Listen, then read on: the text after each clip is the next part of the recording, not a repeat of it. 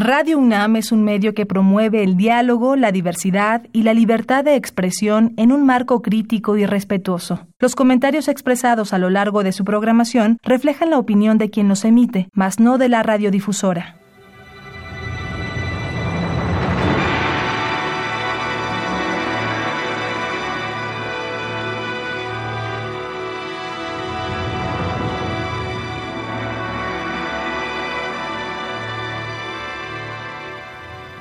Radio Universidad Nacional Autónoma de México presenta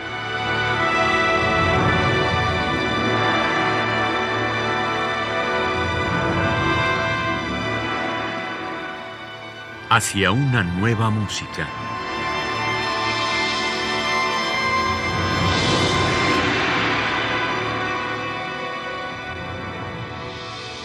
Programa a cargo de Ana Lara.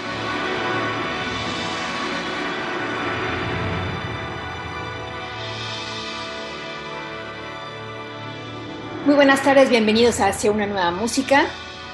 El día de hoy tenemos una entrevista con Pedro Castillo Lara a través de Zoom, así es que si el sonido no está como acostumbramos en Radio UNAM, ustedes ya saben por qué. Bienvenido Pedro, muchas gracias por aceptar esta entrevista a larga distancia, pero viéndonos al menos. No, muchísimas gracias por la invitación, Ana. Es un placer aquí estar con ustedes. La verdad es que me encanta Radio UNAM y pues tu programa, sobre todo. Gracias, Pedro. Vamos a hacer dos programas contigo. El primero, el día de hoy, es con piezas instrumentales y electrónica en tiempo real y en tiempo diferido. Y la próxima semana más bien es música acusmática, ¿verdad? Sí. Bueno, primero cuéntanos, ¿por qué le dedicaste tu vida a la música electroacústica? Eh, finalmente creo que hay, hay, compositores que tienen más afinidad por la, por la música electroacústica y otros que prefieren eh, la música acústica y otros que combinan los dos. ¿Tú en cuál eh, categoría te colocarías? Híjole, yo pienso que yo soy una persona que ha tenido muchos intereses, entonces he pasado por muchas etapas y no, no dudo que voy a seguir cambiando de, de, modo de pensar, ¿no? A lo mejor vuelvo algún día a hacer pura música instrumental, a lo mejor me quedo haciendo puro electroacústico. Este, he tenido muchas etapas, entonces sí, alguna vez, por ejemplo, sobre todo cuando empezaba, era muy, eh, muy reacio a la música electroacústica. ¿Sí? No, no, realmente eh, no había tenido mucho eh, contacto y también no había escuchado muchas piezas, este, buenas piezas, en circunstancias adecuadas, porque en esa época creo que aquí, no sé si alguna vez hubo en esa época un concierto de electroacústica. Yo pues entré a la música para ser compositor y entonces, este, pues de alguna manera uno está chico y va teniendo acceso a, ciertos, eh, a ciertas enseñanzas y a ciertas maneras de pensar. Mm. Entonces, bueno, yo tuve acceso a ciertos compositores muy amigos, muy queridos, que me enseñaron lo que ellos pensaban, que en este caso fueron Juan Trigos y Víctor Rasgado. Este, y bueno, pues yo tenía una manera de pensar muy, muy parecida a la de ellos, ¿no? Eh, buscaba mucho la música instrumental, este, también pues eh, admiraba mucho el trabajo de Donatoni y ciertas este, cosas así. Y después, conociendo, digamos, cuando viajé este, y fui conociendo otro tipo de músicas, fui teniendo acceso a otros conciertos, a otros compositores. Eh, me fui interesando por pues esta evolución, ¿no? Que representa la música electroacústica o, el incluir nuevos instrumentos, porque yo lo vería así, ¿no? Supongo cuando el piano entró a, a este, a la música, pues debe haber sido algo así, no tan similar, pero bastante similar. Para mí la, computadora es un instrumento nuevo, un instrumento que tiene muchísimas posibilidades.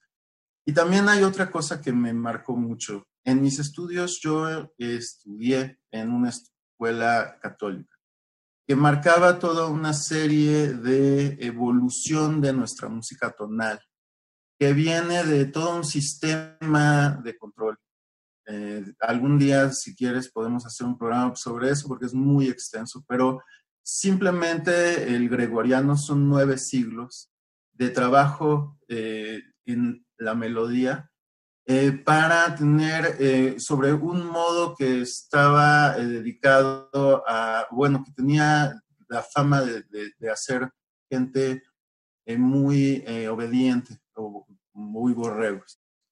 Entonces, después toda nuestra música tonal se viene, este, se viene sobre ese modelo eclesiástico.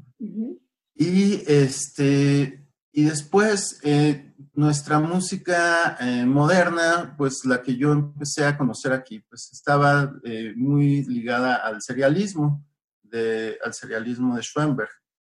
Y la verdad, voy a ser sincero, yo quería salirme de la música tonal, pero nunca me convenció el serialismo. O sea, yo entré y así, pero así de que me encantara.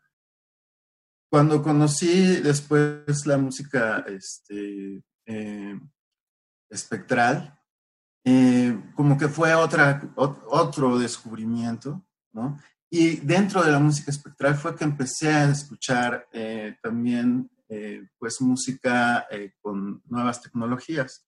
Perdón que te interrumpa aquí, porque además tú, a pesar de que venías de la tradición italiana con los alumnos de Donatoni, decidiste irte a Francia. ¿Por qué a Francia? Por facilidades también. Ya ves que uno no, bueno, yo no soy de una familia de muchos medios. Tampoco somos gente muy humilde, pero no tenemos, yo no tenía los medios para irme a estudiar a otro país y tampoco tuve beca. Entonces, eh, cuando yo acabé la escuela, pues estaba primero aterrado de que pues, había salido del Cardenal Miranda era una escuela que pues era de la iglesia y que pues estaba peleada con la SEP y con la UNAM. Este, y eh, pues eh, no sabía qué hacer.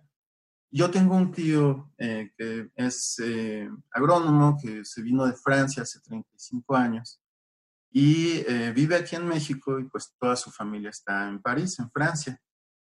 Y pues se me facilitó la cuestión de irme para allá eh, primero iba a ir yo eh, de vacaciones, así como el viaje soñado de, después de todos los estudios. Y cuando ya tuve el boleto, yo dije, no, qué viaje de, de, vacaciones, ni qué viaje de vacaciones. Yo me voy a buscar un conservatorio, ¿no? Entonces, pues no, existía internet en ese tiempo. Y yo no sabía francés. Entonces, pues me fui con mis obras en fotocopias, porque además en ese tiempo eran fotocopias copias, nada de que llevabas tus PDFs, o sea. Y me fui y a donde pude presenté. Entonces esos dos meses de vacaciones más bien fueron dos meses de estar recorriendo conservatorios por todos lados. Eh, fui a Milano, claro que fui a Milán, fui a Roma, fui a este, bueno, estuve ahí en París, en varios conservatorios, en Sevran, que es saladito, en todos los conservatorios de al lado. Este, y, también, ¿sabes qué? No, no había información, o sea, no era de que tú te metes al internet y dices conservatorios en París y entonces te salen los 20 conservatorios o 40 conservatorios que hay alrededor de París. En ese tiempo no había realmente una, una cuestión así, entonces era de que la gente te dijera, de que te metías a una cosa que se llamaba Minitel, que estaba, no tenía esa información tampoco. Entonces, bueno, fui a Ámsterdam, fui a La Haya, este, y ya después me tuve que regresar y empecé a recibir cartas de aceptación me, aquí en México. Eh, me aceptaron en Sevran, me aceptaron en, este, en Milano, me aceptaron en, en, este, en La Haya y en, este, y en Rotterdam. Este, pero la verdad, cuando pasé por todos esos lugares, el donde me sentí mejor fue en Francia, en París. Es, el norte de Europa se me hacía muy eh, rudo y, el, y, Italia, eh, como la gente no sé, como muy superficial, muy en la moda, no sé. me, gustó más París. Y entonces regresamos, perdón, eh, descubriste la música espectral y el empleo de las tecnologías ahí y dijiste, de aquí soy. Y bueno, mira, eh, sí, la verdad es que sí, ¿eh? ¿eh? Cuando yo escuché, me interesó muchísimo, además yo ya sabía un poco grabar, ya tenía alguna cosa con las computadoras, porque yo dividí, digamos, muy fuerte mi, yo era guitarrista clásico y dividí en dos mi vida musical. Una fue, bueno, la música eh, culta, la escuela, y otra fue, yo tocaba en una banda de ska, punk, reggae, y tocaba aquí en, el Estado de México, este, tocamos, se llamaba Escalofrío, y pues era así, bueno, una cosa es como para mí hacer ecuaciones, jugar, eh, así, eh, hacer artículos, y otra es, bueno, necesito un lugar en la música para explayarme, para hacer primero, cuarto y quinto y no preocuparme porque si los frailes nos trataron de lavar el cerebro y no sé qué. Entonces, este, lo dividí así y eh, todo lo de grabar, todo lo de computación, lo había enfocado en la música popular y cuando supe que existía ese vínculo, eh, pues sí me llamó mucho la atención porque ya tenía formación en eso.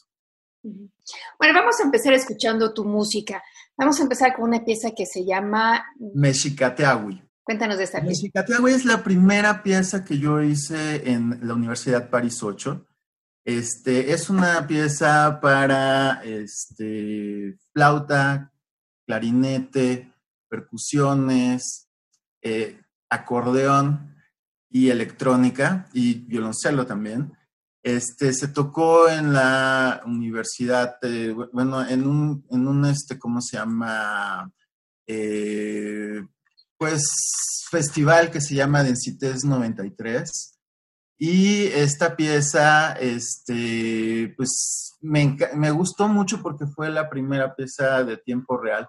En realidad ahí yo lo que trato de trabajar es la música, eh, o sea, como si fuera una especie de maquillaje que, eh, eh, pues que agarra la música instrumental y bueno, pues si quieres escuchamos la pieza.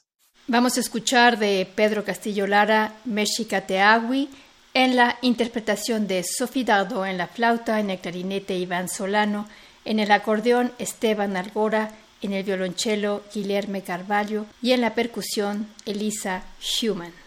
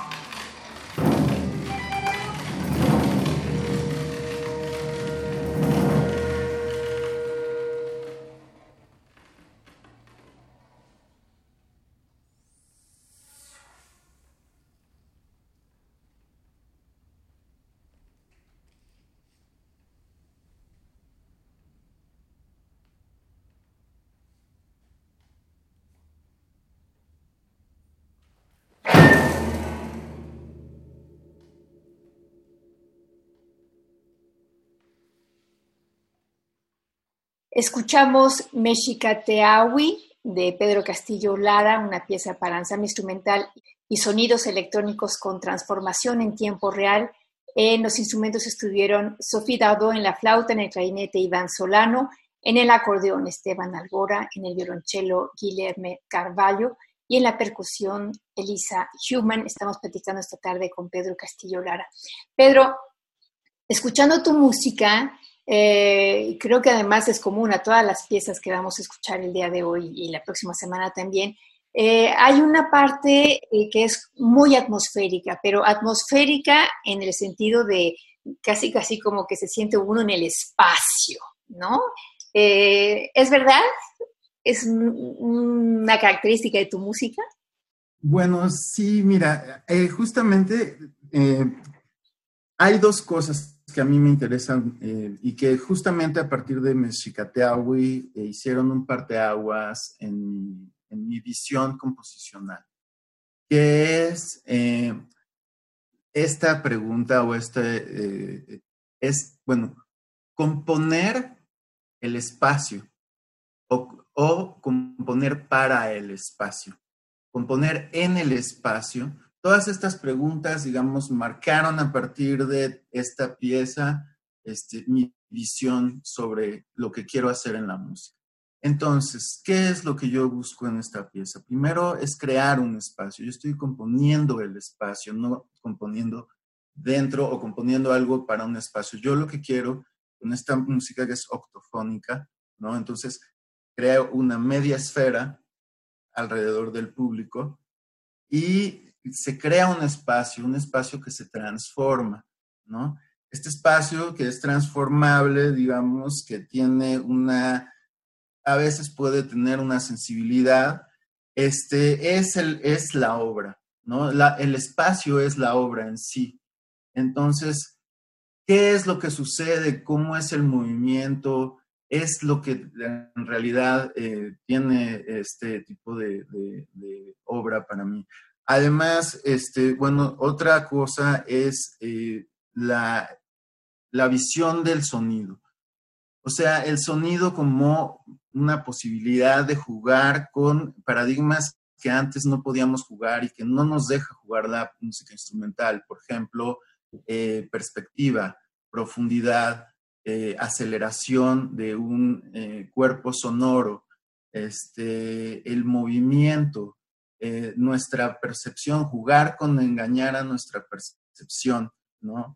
Y esto, por ejemplo, antes no podíamos hacer que un sonido, pues, diera la vuelta, se acelere y, este, y de repente desaparezca mientras va cambiando de una flauta que evoluciona hacia una espuma, este, ¿no?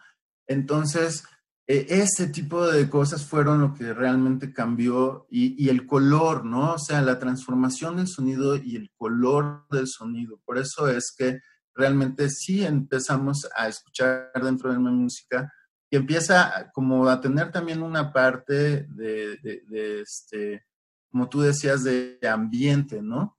que trata de crear justamente un espacio pero yo creo que también en tu manera de escribir para los instrumentos hay esa tendencia también, ¿no? En la, en la siguiente pieza que vamos a escuchar, que se llama Tlalocan, es una pieza para, para tuba, piano y sonidos electrónicos con transformación en tiempo real. Eh, vamos a, tener esto muy claro, ¿no? Cómo, cómo los instrumentos tienen una enorme influencia de la, de la electrónica también en la manera de... de, de sí Sí, Tlalocan es interesante porque, bueno, Tlalocan fue un primer experimento con una, eh, pues sí, una cosa que yo me había quedado desde que yo empecé a estudiar. Eh, aquí hubo, no sé si tú recuerdes, vino una persona que se llamaba Aldo Gritzin este, a dar un curso de música, pues más o menos, no dijo que era espectral, pero se se, abordaron varias como cosas novedosas para nosotros en ese tiempo. Y dentro de él, él hablaba mucho de lo que él llama la sonorización de la resonancia. Entonces, yo quería jugar con ese, con esa, con ese paradigma, digámoslo así. Y Tlalocan es eso. eh, primero es también justamente, bueno, eh, jugar con una serie de sonidos eh, autóctonos transformados, saqué tubas y, digo, perdón, tubas, flautas y, cuestiones. No, no, es muy, no es muy notorio, pero por ejemplo, todo lo del principio son flautas y ocarinas este, que transformé. Y jugar también con eh, la tuba, en este caso está tocando eh, dentro de la caja del piano. Entonces, todos los golpes que dan es para eh, explotar la resonancia y utilizar la caja del piano como un resonador. Y el piano trata de jugar como justamente esta armonización de esa resonancia que queda. Bueno, pues vamos a escuchar Tlalocan de Pedro Castillo Lara en la interpretación de Bernard Lienard en la tuba, en el piano Inmaculada Santa Creu y Tudo y en la electrónica Pedro Castillo Lara.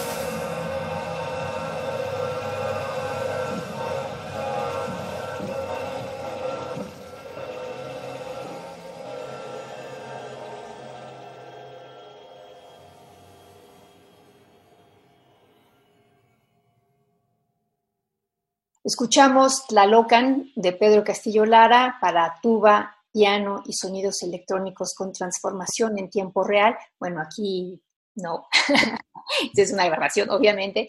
En la tuba estuvo Bernard Lienard, en el piano Inmaculada Sancta Creu y Tudo, y en la electrónica Pedro Castillo Lara, con quien estamos platicando esta tarde eh, a través de Zoom. Em, la siguiente obra, Pedro, es un homenaje a Luis Buñuel en la película maravillosa, es A los Olvidados. Cuéntanos de esta pieza. Bueno, eh, eh, yo eh, gané, digamos, una beca. Este, fue de los primeros comandos que me hicieron ahí en, París. me hicieron el comando de este, una pieza para un ensamble. y me habían propuesto hacer también para un coro. Pero la verdad es que me dio miedo abordar el coro. Yo canté 10 años en un coro y tengo unas ganas increíbles de hacer algo para coro, pero creo que me demando de más.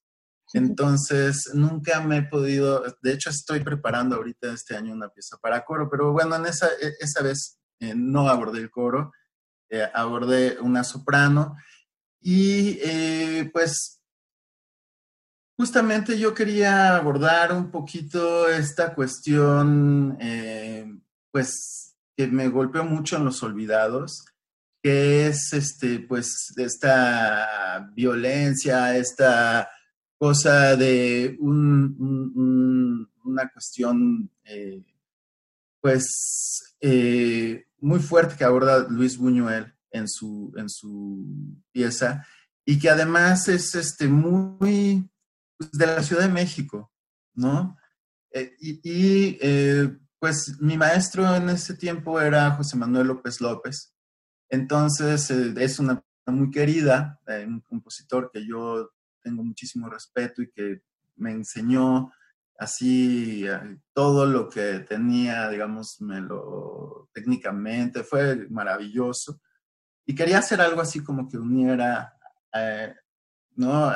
Y Luis Buñuel es un, pues, un artista que une muy bien para mí esta parte España-México y que también es este, pues, representativo de, una visión ¿no? sobre nosotros y me, gustó la idea de poder hacerle un homenaje. Y bueno, pues... Perdón. Sí, sí. No, no, y entonces, bueno, pues eh, hice esta pieza que se llama Los Olvidados que le quiero poner video, pero todavía no he este, hecho esa parte. Bueno, pues vamos a escuchar Los Olvidados, pieza homenaje a Luis Buñuel, una pieza de 2005 de Pedro Castillo Lara. Es una pieza para soprano, flauta, clarinete, trombón y percusiones. La soprano es Frédéric Epin. En la flauta está Cynthia Whitman. En el clarinete, Marcial Hugon. En el trombón, Philippe Defurne y en la percusión Yves Balaguer.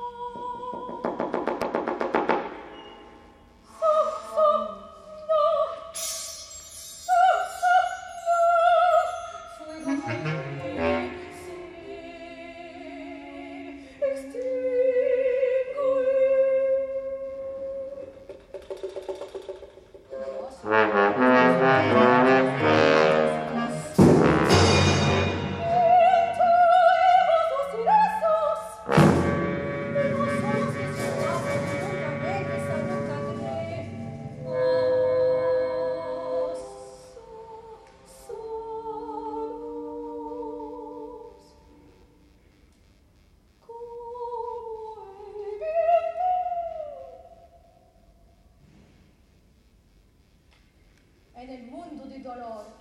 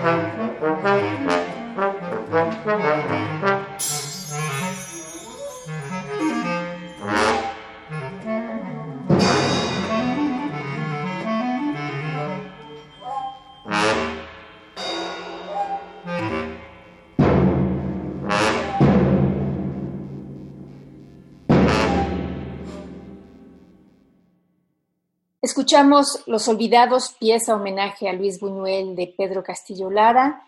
En la voz estuvo Frédéric Epin, en la flauta Cynthia Whitman, en el clarinete Martial Hugon, en el trombón Philippe de Furne y en la percusión Yves Balaguer. Estamos platicando esta tarde con Pedro Castillo Lara. Bueno, la siguiente pieza que vamos a escuchar se llama Ocho Puntos, Pedro y es una pieza que compusiste en 2006 para percusión, cinta y electrónica live. Primero me gustaría que nos explicaras eh, estos tres elementos, ¿no? porque hay, hay uno que es, digamos, dinámico, que es el percusionista, la cinta que es estática y tú que estás interactuando con, con ellos dos. Sí, bueno, en realidad aquí esta pieza ya es, bueno, es cuando ya empiezo a, dominar, digamos, bien Máximo Ya desde la pieza anterior ya tenía mucho dominio del, programa, pero en esta pieza ya eh, el patch, digamos, lo que es la programación, es la pieza en sí también. También es un espacio, ¿no? Es esta misma eh, idea del espacio ya más evolucionada. Y ahora eh, hay una, una cuestión que yo hago de eh, hacer una mezcla en directo. ¿Qué quiere decir? Que la cinta es un patch que va siguiendo al percusionista. El percusionista no se tiene que preocupar de caer a tiempo como en una cinta normal. Eh, yo hago un sistema que es como, como si se entrelazaran los sonidos, donde los ataques, la cosa principal que tiene que caer a tiempo, el, el, percusionista lo dispara o yo lo disparo junto con él, o sea, caemos a tiempo. Y, este, y, el patch verdaderamente sigue al percusionista. Entonces, eh, vamos teniendo eh, efectos de tiempo diferido que se va intercalando con eh, la transformación del instrumento en tiempo real. Y esto es porque cuando yo llegué también me encontré una cosa que era como, la gente estaba como peleada, los que hacían tiempo real con los que hacían tiempo diferido, y yo dije, bueno, ¿y por qué no los dos? Si son dos herramientas, es como decir, yo soy carpintero, pero no utilizo martillo este, utilizo solo marro. Oye, o sea, no, pero a mí se me hacía ilógico. Entonces yo hice este patch que hace una mezcla en directo y funcionó muy bien. Este, pues si quieres escuchamos la pieza para, para, este, para continuar. Muy bien, vamos a escuchar ocho puntos de Pedro Castillo Lara. En la percusión está Gianni Pizzolato y en la electrónica en vivo está Pedro Castillo Lara.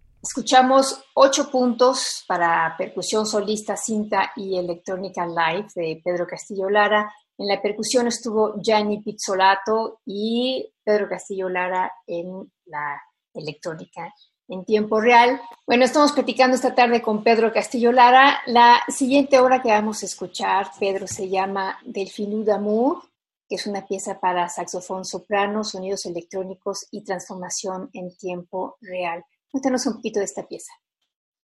Bueno, pues esta pieza es una pieza que hice eh, cuando estaba en Suiza. Eh, estaba viviendo, de hecho es yo creo que la única composición que tengo en Suiza. Este, pues fueron momentos este, pues muy difíciles, la verdad no la pasé bien allá. Y se la hice a mi esposa. Fue así como un regalo que le hice a mi esposa esa y otra pieza que nunca se tocó, este, que se llama este, Fonfon, que así le decían a mi esposa, Fonfon, y Delfín se llamaba mi esposa, Delfín. Entonces, este, le compuse esta pieza que también tiene una cuestión este, de, yo retomé en esta pieza mi primera pieza, eh, la primera pieza que compuse eh, con Juan, que se llama este, La Niña Pájaro, Chopchich.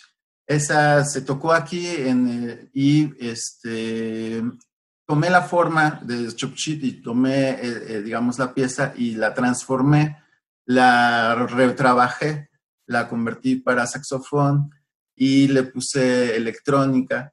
Este, esta electrónica es una electrónica que también usa tiempo real y tiempo diferido, hace una mezcla en directo y va siguiendo al saxofonista, es Pedro Vitancourt, un amigo.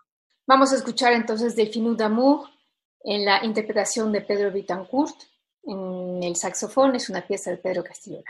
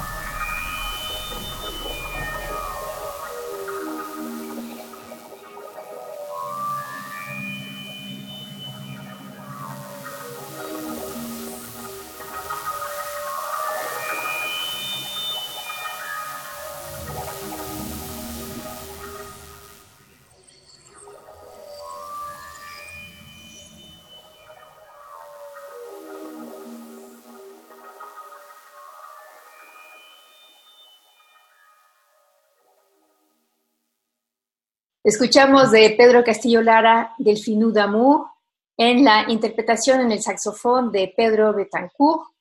Y eh, bueno, con eso terminamos el primer programa, mi querido Pedro. Este, si quieres decirle a nuestro público dónde pueden escuchar más piezas tuyas eh, y seguirte.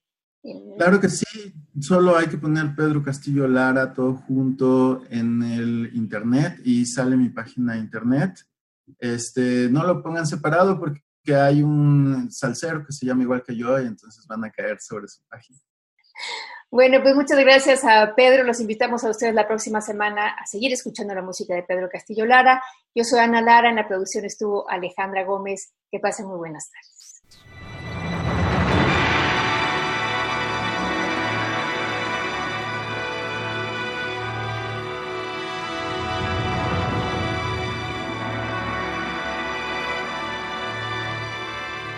Radio Universidad Nacional Autónoma de México presentó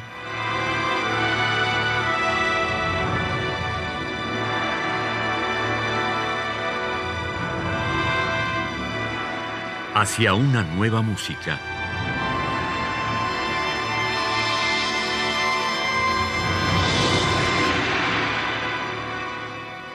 Programa a cargo de Ana Lara. Radio UNAM. Experiencia sonora.